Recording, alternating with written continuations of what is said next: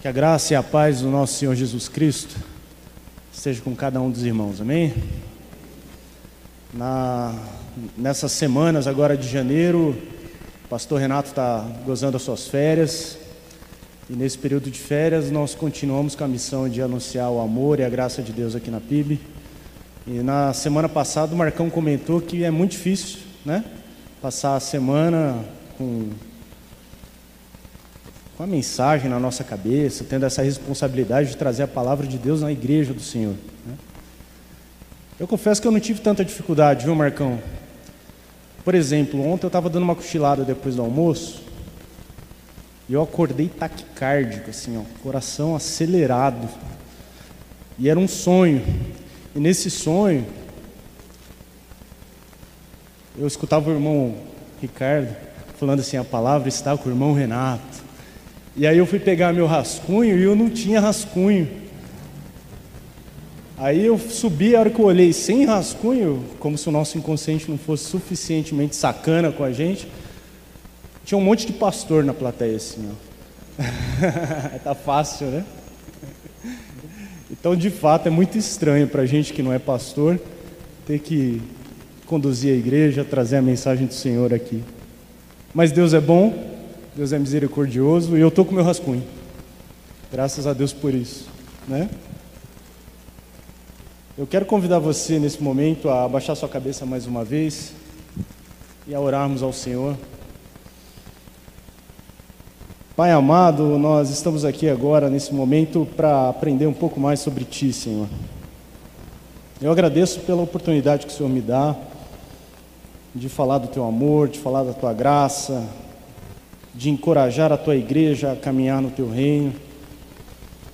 E nós consagramos esse momento a ti. Tudo que nós fizermos, tudo que nós falarmos agora, já desde o período do louvor, Pai, é tudo consagrado ao Senhor.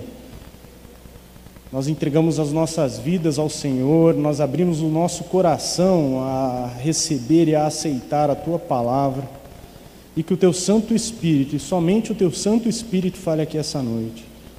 Que o Senhor nos toque, nos mude e nos molde conforme o teu caráter e conforme a tua vontade. É no nome santo de Jesus Cristo, teu Filho amado, que eu oro de coração grato. Amém. Amém. Graças a Deus. A, a ideia de trazer essa palavra para a igreja hoje surgiu quando eu estava ensinando minha filha a andar de bicicleta. Eu tenho duas crianças, a maioria de vocês já sabe, a Alice e a Luana. A Alice eu, eu, eu ensinei ela a andar de bicicleta já faz um, um ano e meio, mais ou menos, sem rodinha, né? Ela tem sete anos. E agora o processo lá em casa é ensinar a Luana, a filha menor, de cinco anos de idade, a andar de bicicleta. E ela está lá, cheia de medo, né? Medo de cair da bicicleta, de ralar o joelho. E eu tive que falar para ela, você precisa ter coragem. Para andar de bicicleta precisa ter coragem. A gente precisa ter coragem de cair e levantar. A gente precisa ter coragem de ralar o joelho, dar uma soprada ali, passar uma aguinha e continuar aprendendo. É só desse jeito. Se você é pai como eu, sabe o quanto é bacana fazer isso. Né? Ensinar uma criança a andar de bicicleta. E se você não é pai, você aprendeu com seu pai, com a sua mãe, com o tio. E você lembra mais ou menos como era, né? É um desafio para a gente. Mas quando eu estava falando para a Luana, você precisa ter coragem, o Espírito falou comigo e me fez uma pergunta. E você, Renato? Você tem coragem de vencer os seus desafios e os seus medos? E eu fiquei com isso no meu coração. E eu quero compartilhar com vocês. O texto que eu quero ler com os irmãos se encontra lá em Josué, no capítulo 1, no início do, do livro de Josué, no capítulo 1, dos versículos de 1 a 9. Josué, capítulo 1, versículos de 1 a 9. Amém? Eu leio a versão A Mensagem, do Eugênio Peterson, que é uma versão muito legal das Sagradas Escrituras, que facilita bastante a nossa compreensão. Depois da morte de Moisés, servo do Eterno, o Eterno falou a Josué, auxiliar de Moisés: Meu servo Moisés morreu, mas vamos adiante. Atravesse o rio Jordão, você e todo o povo, entre a terra que estou dando ao povo de Israel. Estou dando cada metro quadrado que seus pés pisarem, como prometi a Moisés. Do deserto ao Líbano, desde o grande rio, o Eufrates, toda a terra dos Hititas, até o mar Mediterrâneo a oeste. Tudo pertence a vocês. Enquanto viver, você não conhecerá a derrota. Assim como estive com Moisés, estarei com você. Não vou abandonar você. Seja corajoso, anime-se. Você conduzirá este povo para tomar a terra que prometi dar aos teus antepassados. Dê o seu máximo, empenhe sua alma não deixe de seguir o que diz a revelação que Moisés escreveu, cada parágrafo. Não se desvie para a direita nem para a esquerda, para que possa chegar ao seu destino. Não deixe em nenhum instante de pensar no que diz o livro da revelação. Pondere e medite nele dia e noite, praticando tudo o que ele prescreve. Então, você alcançará seu objetivo e será bem-sucedido. Vou dizer de novo: seja corajoso e anime-se. O Eterno, o seu Deus, está com você a cada passo neste caminho. Amém? E eu vou dizer de novo: seja corajoso e anime-se. O Eterno, o seu Deus, está com você a cada passo neste caminho. Coragem. É um texto de coragem. É, aqui nós, nós temos o livro de Josué como um, um, o primeiro livro histórico, dentre os livros históricos da Bíblia. E ele conta um momento muito específico da passagem do povo judeu de um momento de escravidão, em que o povo hebreu foi escravizado no Egito por mais de 400 anos, um período muito prolongado de escravidão para um momento em que eles foram libertados de forma, de forma miraculosa através das mãos de Moisés, na confiança do Senhor, e ganharam a chance de ter uma terra. Era a terra prometida, terra de Canaã. E é esse o momento que descreve: o povo hebreu estava às portas da terra prometida. Eles saíram daquele momento de escravidão e eles precisariam tomar posse daquela terra. E para isso era exigido coragem desse povo, para se organizar. É interessante como, quando a gente fala em libertação da escravidão, parece só uma coisa boa. E é de fato uma coisa boa. Mas é desafiador para quem foi libertado se reorganizar como indivíduo e como povo. E para esse momento eles precisavam de coragem. De coragem de coragem, de disciplina, de entendimento da, das leis de Moisés, das leis do Senhor, para que eles continuassem se organizando e conseguissem ter uma sociedade livre de fato. Né? Então, essa, esse era o contexto histórico em que isso aconteceu. E a gente sabe aonde isso chegou. Né? As doze tribos foram organizadas, entre trancos e barrancos, né? Não foi uma coisa simples, mas aconteceu, aconteceu da melhor forma possível, né? Até chegar em Jesus e toda a história que nós conhecemos. E coragem, coragem eu gostaria de definir com vocês o que é. Qual é a definição de coragem? E aqui eu vou precisar do meu rascunho. Glória a Deus pelo meu rascunho. Eu fui procurar no Aurélio, nosso dicionário, o que é coragem. E ele diz assim: ó, coragem, substantivo feminino. É, substantivo feminino. A gente que trabalha em hospital sabe disso. Os homens são muito mais moles, né? Coragem é uma característica particular das mulheres, mas também pode ser dos homens. Coragem é uma moral forte perante o perigo bravura, intrepidez. Eu gostei mais dessa aqui, ó. Coragem é a firmeza de espírito para enfrentar situação emocional ou moralmente difícil. Firmeza de espírito para enfrentar uma situação emocional ou moralmente difícil. Quando a gente fala em coragem, a gente pressupõe que do outro lado tem o medo, uma realidade que amedronta, uma realidade que assusta. Para isso a gente precisa ter coragem. Você não precisa, por exemplo, ter coragem de pegar um ursinho de pelúcia na mão. O ursinho de pelúcia não vai fazer nada com você, ele está ali, né? Mas de repente, se você está lá na tua casa, tuas crianças estão brincando e você vê um escorpião, aí você precisa de coragem. Porque aí é uma situação de desafio, que te exige medo, que envolve riscos. Para isso você precisa se encorajar. E, e coragem e fé são termos que caminham muito juntos. Há um paralelismo entre essas duas condições, entre essas duas verdades. Coragem e fé, em certa medida, eles podem até ser entendidos como sinônimos. Eu lembro que eu aprendi há algum tempo e eu nunca esqueci disso. A gente aprende quando criança, adolescente na igreja, que o oposto da fé é a dúvida.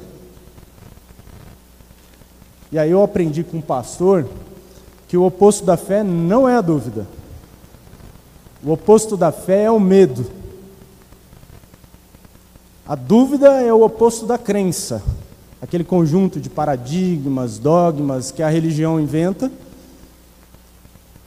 verdades absolutas, e, e aí essas se contrapõem à dúvida. Mas não, o oposto da fé é o medo.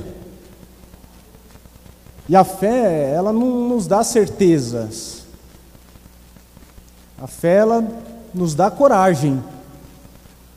A fé, ela nos encoraja a encarar os nossos piores medos, inclusive as nossas dúvidas. E esse é um conceito fundamental, ele é bastante importante. A, a, partindo desse prisma, a gente entende que a coragem, assim como a fé, não é uma característica inata nossa. Nós não nascemos com coragem, ela vem de Deus. Quantas vezes na sua vida você não passou por situações em que você precisa clamar ao Senhor para que Ele te encoraje a enfrentar aquela situação. Porque se for pelas suas próprias pernas e pela sua própria competência, pelos seus critérios, talvez você não consiga, e é bem provável que você não consiga. Então a coragem e a fé, elas caminham juntas. E isso não é uma característica nossa, é dom de Deus. É dom de Deus sobre a nossa vida.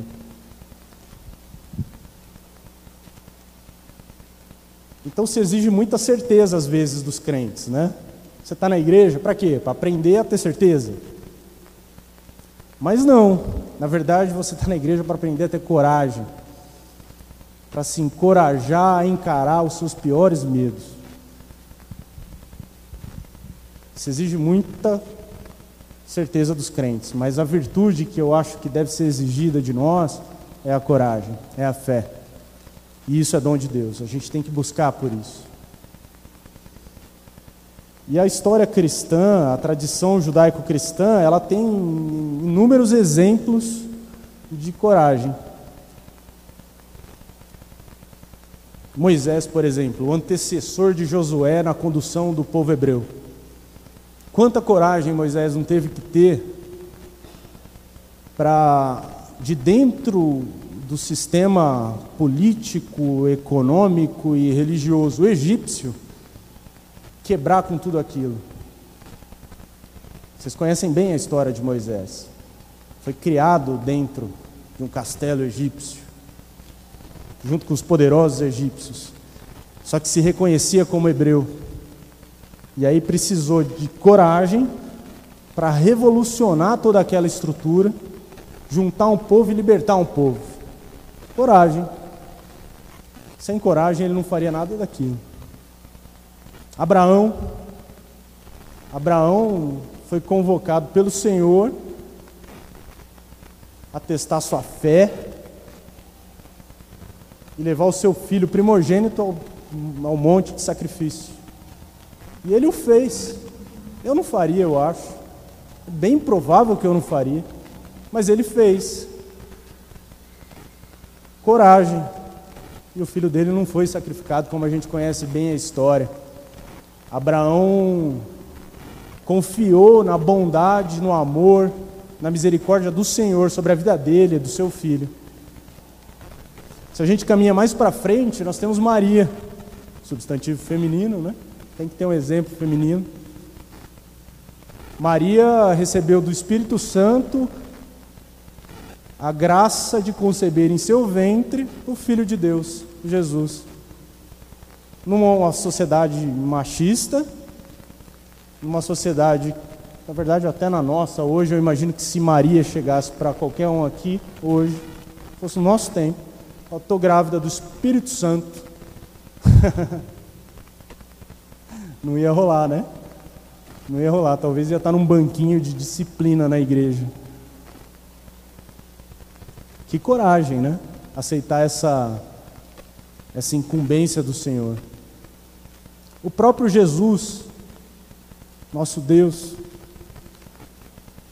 Jesus teve que ter muita coragem de fazer tudo que ele fez.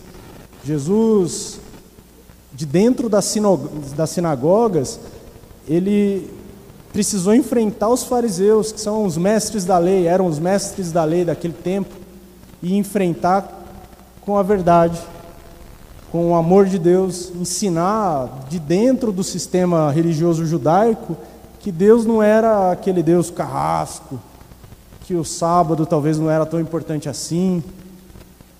Coragem, e o maior ato de coragem da humanidade, o maior ato de coragem da humanidade vem de Jesus, de encarar a cruz, de encarar a dor. A cruz era aquela estrutura, aquela aquela condição que dava horror, pavor e medo, inclusive em Jesus. Vocês lembram bem? Meu Deus. Com licença. Vocês lembram bem do passe de mim esse cálice. Deve ter sido muito difícil para Jesus encarar tudo aquilo, né? E ele encarou por amor a mim, encarou por amor a você, por amor a toda a humanidade. Jesus encarou o seu pior medo, morreu na cruz por mim e por você. Mais para frente, na história, a gente tem Martinho Lutero, o nome da Revolução Protestante. Martinho Lutero via no cristianismo de sua época uma corrupção sistêmica instalada em que se cobravam indulgências para que se atingisse a, a graça de Deus, para que se atingisse o favor do Senhor. E era um sistema opressor, um sistema corrupto. E ele ergueu de dentro da igreja, de dentro do sistema, a sua voz contra esse sistema, pregou 95 teses na porta de uma catedral. Foi excomungado e conseguiu enfrentar tudo isso com muita coragem. Devia ser muito difícil, e, e a história conta que ele chegava a ouvir demônios acusando ele de coisas, porque era pavoroso mesmo enfrentar tudo aquilo. Então a história de Martinho Lutero é uma história de coragem, de muita coragem. Ele revolucionou a cristandade e hoje a gente está aqui muito em função do que Martinho Lutero fez. Caminhando um pouquinho mais para frente ainda na história, a gente tem o Martinho Lutero americano, né, o Júnior. Martin Luther King Jr. Martin Luther King ergueu sua voz contra um sistema racista nos Estados Unidos na segunda metade do século passado. Foi preso, inclusive morreu assassinado por conta da sua luta Isso tudo demandou coragem. E agora, mais recentemente, essa semana eu vi um, um, um post de um pastor batista, assim como Martin Luther King era pastor batista, pastor batista da Igreja Batista Bethesda, em Rio de Janeiro, em que ali na sua comunidade ele tem erguido a sua voz contra as milícias no Rio de Janeiro. E vocês acompanham pelos noticiários o quanto isso é perigoso. Erguer a voz e anunciar que aquilo tudo está errado, que é um sistema corrupto que envolve políticos, envolve traficantes, envolve pessoas de bem, pessoas de bem da sociedade que estão ali todas lucrando muito com esse sistema tenebroso que são as milícias no Rio. E ele fez uma carta dizendo que está sendo ameaçado de morte, porque ele está anunciando uma verdade. A verdade de que as pessoas são livres, elas não precisam pagar o dobro pelo gás para ter a proteção da milícia. As pessoas são livres.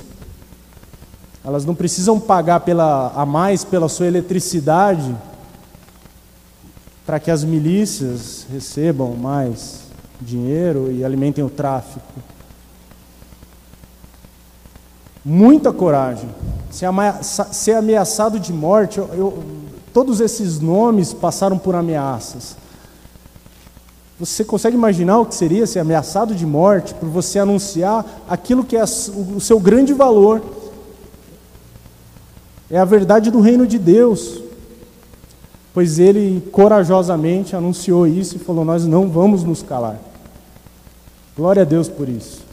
E que nós, como Primeira Igreja Batista em Botucatu, quando tivermos uma situação semelhante, nós não nos calemos também. Diante das desigualdades, diante daquilo que nós vemos de errado. É a coragem de fazer o que é certo fazer. Eu penso que, da mesma forma, a, a, se exige muito conhecimento dos crentes, né? Conhecimento da palavra, conhecimento da verdade, mas a virtude a que o Senhor nos convoca é coragem para ter atitude. Coragem para ter atitude. A atitude de fazer o que tem que ser feito. Na, há, há mais ou menos uma semana, faleceu um grande profeta no Brasil, Marcelo Yuca. Muitos de vocês devem conhecer o Marcelo Yuca, um grande músico, compositor, um cara que fez toda a diferença. E esse profeta disse uma frase em uma das suas canções que falava que paz sem voz não é paz. Paz sem voz é medo. É o avesso da coragem, o avesso da fé. Paz sem voz não é paz, paz sem voz é medo. Paz sem voz, paz sem atitude, paz sem anunciar aquilo que tem que ser anunciado, é escapismo, é, é outra coisa, mas não é paz. A paz que te traz paz é aquela em que você assume as suas verdades, as verdades do reino, e não se cala diante da injustiça. Mas aí você pode me falar assim: Poxa, Renato, eu. Eu não sou um cara revolucionário assim, né? Eu estou aqui, eu tenho o meu normal da vida. Minha vida acontece, eu tenho minha, minha família para cuidar, eu tenho o meu emprego, eu tenho minha saúde, minha doença, o meu emprego e meu desemprego. E então a minha vida é mais normal do que desses caras todos aí. E a minha também é, bem normal. Graças a Deus por isso. A nossa vida é mais normal, a gente não é ameaçado de morte pelas causas que a gente defende. Mas mesmo no normal da vida, a gente precisa de coragem. De repente você recebeu um diagnóstico de uma doença grave E aí você precisa de coragem para encarar um tratamento muitas vezes difícil, doloroso, prolongado. coragem. E a pergunta que eu te faço é aí: você tem coragem? Tem pedido coragem e fé ao Senhor para encarar essas situações? De repente na tua família tem uma confusão. De repente não, eu tenho certeza que na tua família tem uma confusão. Toda família tem confusão, senão não chama família. Não é verdade? E aí naquela confusão, você você se fere um ao outro, a um irmão, a um pai, a uma mãe, a um tio. E aí é um momento que te exige coragem. Coragem de pedir perdão, coragem de perdoar, de restabelecer os vínculos com seus familiares, de ser na sua família o amor de Deus encarnado, exige muita coragem. A gente vê muitas famílias destruídas pela arrogância e pelo orgulho, porque eu briguei, porque eu era de direita e ele é de esquerda, e a gente ficou sacaneando um ao outro na época do PT, e agora a gente está sacaneando um ao outro por causa do Bolsonaro. E a gente continua se espetando. E os caras estão lá fazendo o que a gente sabe que eles estão fazendo, dos dois lados. E aí você não fala mais com seu irmão por causa disso. Isso é trágico. Não pode ser assim. A gente tem que ter coragem de entender que, apesar da gente ter visões políticas, por exemplo, a gente tem que caminhar junto, em amor, na família. É terrível ver uma família despedaçada por brigas qual, quaisquer que sejam, né? Coragem. Você tem coragem? De repente, no amor você precisa ter coragem, né? Garotada que está na fase do namoro aí, aquela coragem de, de conquistar, de fazer uma propaganda de si mesmo, né? Precisa ter coragem, né? Depois elas descobrem que a gente não era tão bom assim, né? Mas precisa ter coragem. Coragem para encarar um casamento, os altos e baixos de um casamento. Coragem para mudar os rumos da sua vida de repente. A gente aqui na, na PIB, é uma característica da nossa igreja, a gente tem muita gente que não é daqui, né? Eu, inclusive, nós não somos botucatuenses de criação. E aí, de repente, você vai para um lugar onde você não tem primos, não tem família, não tem nem amigos. E aí você chega aqui, cai de paraquedas e você precisa de coragem para estabelecer vínculos, começar a sua vida de novo. E de repente a fase da vida que você está é, é, diferente, você está pensando em, em inverter a, a, a tua vida novamente e vai começar do zero. Quanta coragem isso exige da gente. Um novo emprego. Ou, se você está desempregado, a coragem de fazer um curso, se qualificar, fazer o seu melhor. Isso exige muito da gente. E essa coragem, eu repito, ela não é nossa. Ela não é nossa. É como a fé. Ela é dom de Deus. A gente precisa entregar na mão do Senhor. E é aqui que eu queria chegar. Tudo isso que eu falei era para chegar nesse, nesse ponto, que é o ponto central. Em que a gente precisa ter coragem de confiar. Eu chamo essa de a coragem das coragens. Coragem de confiar no Senhor.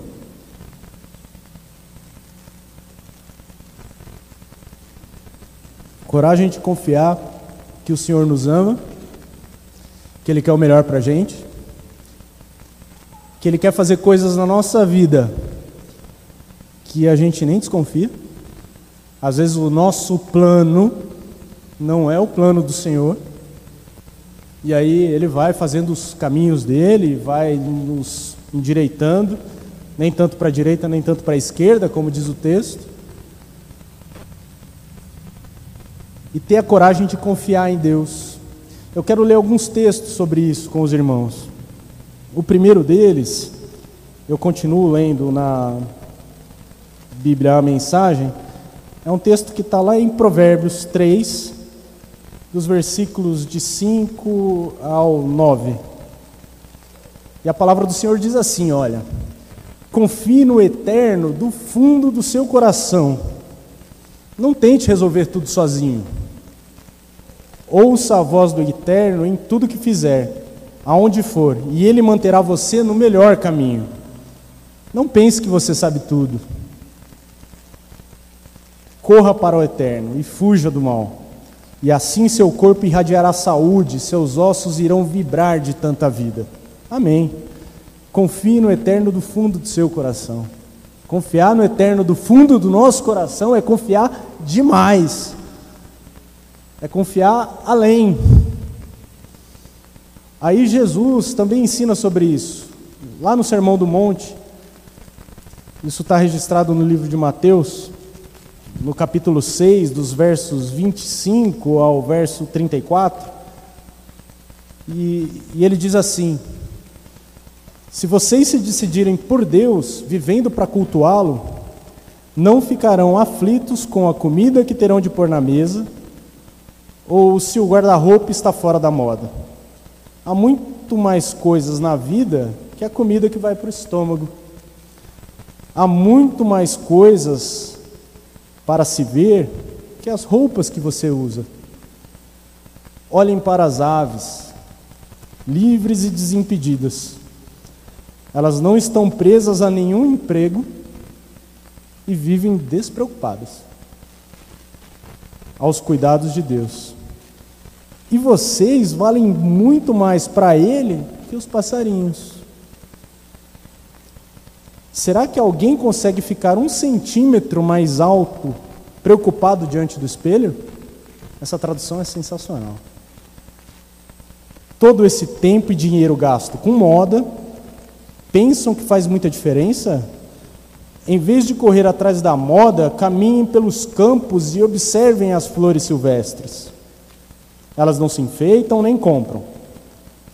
Mas vocês já viram formas e cores mais belas os dez homens e mulheres da lista dos mais bem vestidos iriam parecer maltrapilhos comparados às flores, cuidadas pelo Senhor.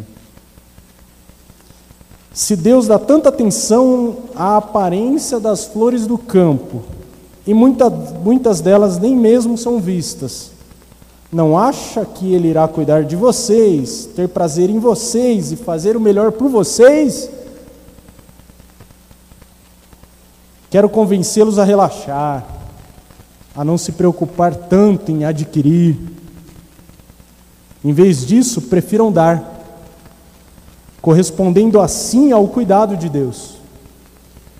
Quem não conhece Deus e não sabe como ele trabalha é que se prende a essas coisas. Mas vocês, vocês conhecem Deus e sabem como ele trabalha. Orientem sua vida de acordo com a realidade, a iniciativa e a provisão de Deus. Glória a Deus. Orientem a sua vida de acordo com a realidade, a iniciativa e a provisão de Deus. Não se preocupem com as perdas e descobrirão que todas as suas necessidades serão satisfeitas. Prestem atenção apenas no que Deus está fazendo, agora, e não se preocupe quanto ao que pode ou não acontecer amanhã. Quando depararem com sua situação difícil, Deus estará lá para ajudá-los. Amém. Palavras de Jesus. Não se preocupem tanto assim. A gente se preocupa demais, né? Eu sou assim. A maioria de nós, o nosso tempo faz com que a gente se preocupe muito. Mas é desafiador, é um desafio de ter coragem e coragem de confiar, confiar no Senhor. Quando eu estava lendo esses textos, eu lembrei da tese de mestrado de um amigo, pastor, sobre um filósofo chamado Kierkegaard. É um filósofo dinamarquês que viveu no século XIX, no início do século XIX. E Kierkegaard ele, ele definiu um conceito de salto no escuro, ou salto de fé.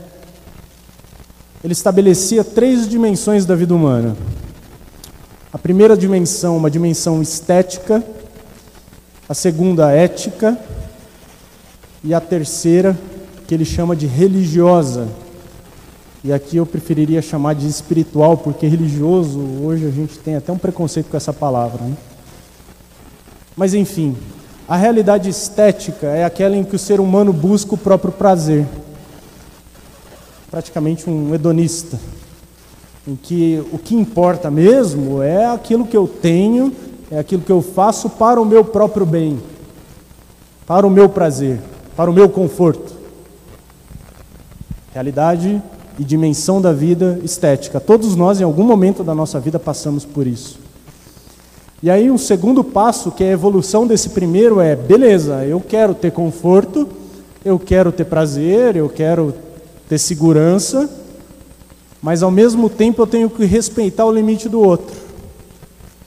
Eu tenho que respeitar que para que eu consiga todas essas coisas, eu não invada a liberdade e os direitos do outro. E a isso ele chama de uma realidade, uma dimensão, um estágio da vida ético, que parece bem bacana. Faz todo sentido. A gente tem que ser assim mesmo. A gente precisa sempre respeitar os limites. A nossa estética respeita a ética. Mas a terceira dimensão, e Kierkegaard defende que é, essa dimensão é a evolução do pensamento humano e da caminhada espiritual. Kierkegaard era cristão. É a realidade religiosa ou espiritual, em que você salta no escuro, dá um salto de fé, faz um movimento de ruptura com essas duas realidades e parte na vida em busca do desconhecido. Aquele salto espiritual em que você olha para um abismo, você sabe que Deus está lá. E você salta nesse abismo, sabendo que Ele vai te segurar. A gente chama isso de conversão, no jargão, no jargão crente.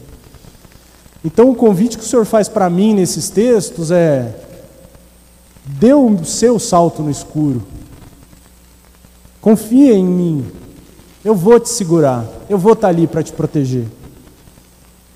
Aí essa semana eu estava vendo uma mensagem de, de um pastor que eu gosto muito. E ele terminou a mensagem dele, e eu gostaria de terminar a minha assim também, desafiando a comunidade a ter coragem de entregar nas mãos do Senhor em oração uma carta em branco. Uma carta em branco em que na nossa oração a gente fala: Senhor, faz o que quiser da minha vida. Eu tenho um monte de plano, eu tenho meus pedidos de oração, mas eu sei, pela tua palavra e pela ação do teu espírito, que o Senhor tem coisas grandiosas para mim. Amém?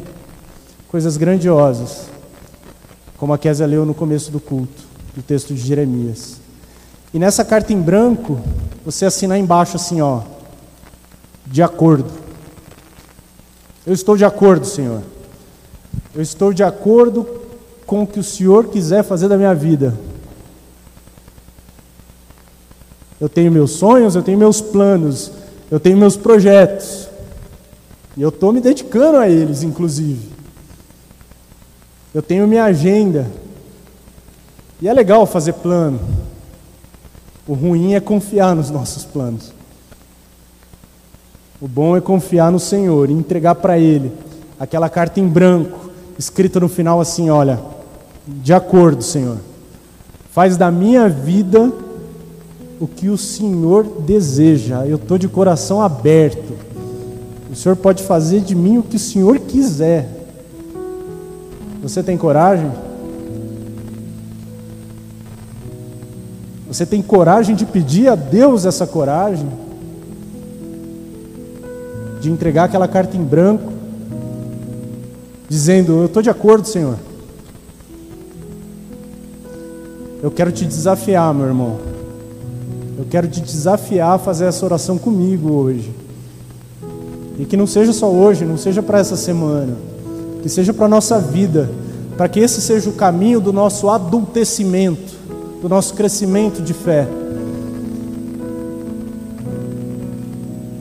E que o Senhor, através do seu Santo Espírito, nos dê essa coragem. Eu te convido a baixar sua cabeça agora e escutar essa canção. É uma canção antiga. Lembro dela da minha adolescência, que fala sobre isso e que ela toca o seu coração.